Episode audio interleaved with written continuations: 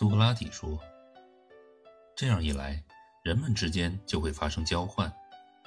一个人为他人提供一些东西，也从他人那里获得一些东西。每个人都认为这样的有舍有得对自己而言是好的。”阿迪曼图斯说：“一点没错。”苏格拉底说：“那么，我们从头开始。”按照我们这种理论创立一个城邦，我们所需要的就是城邦的创建人了。阿迪曼图斯说：“显然是这样。”苏格拉底说：“首先，最为重要的是维持生命的食物，其次是房屋，第三是衣物和其他东西。那么，请你们告诉我，我们的城邦要怎样做？”才能充分提供这些东西来满足人们的需求呢？比如，那里是否需要有一个农夫、一个建筑工、一个织布工？是否再加上一个鞋匠，或是其他一些能够照料身体需要的专职人员？阿提曼图斯说：“这是城邦应该想到的。”苏格拉底说：“我觉得，再弱小的城邦也至少需要四五个人吧。”阿提曼图斯说。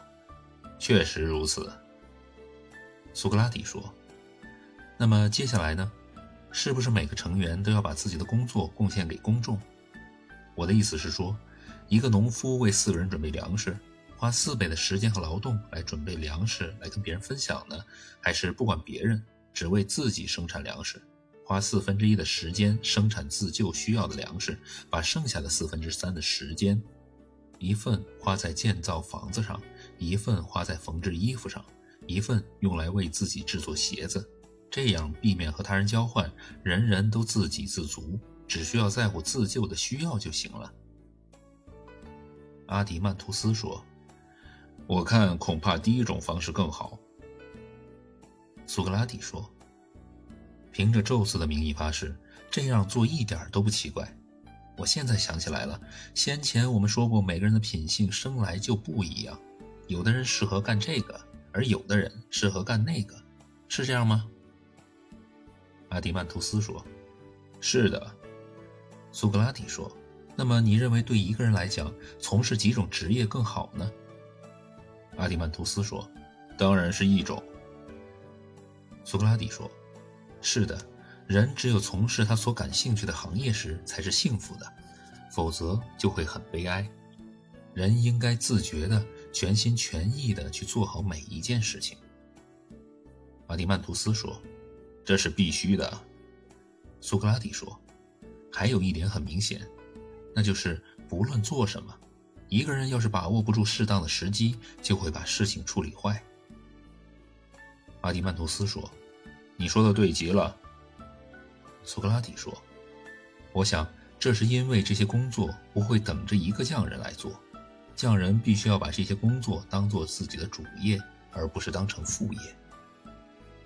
阿迪曼图斯说：“的确如此。”苏格拉底说：“这样看来，阿迪曼图斯，我们需要的就不止四个公民了，因为农夫似乎没法造出他所需要的农具，即使是能够得到一张犁，他也造不出锄头和其他的农具。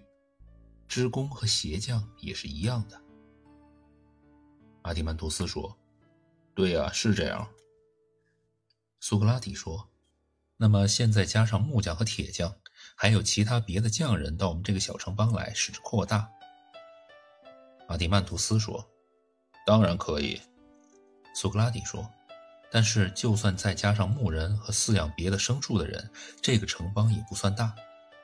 但有了这些人，农夫就有了牛来耕田，泥瓦匠。”也有了牲口来帮他运送砖瓦，纺织工和鞋匠也就有了皮革和羊毛。要是这些人都有了，那么城邦就不算小了。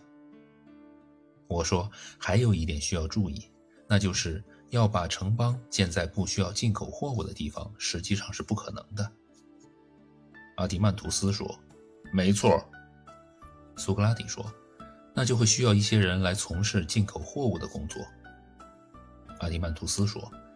对，苏格拉底说：“但是如果我们的商人们空手而去，不带去别的城邦需要的东西，他们就会空手而回。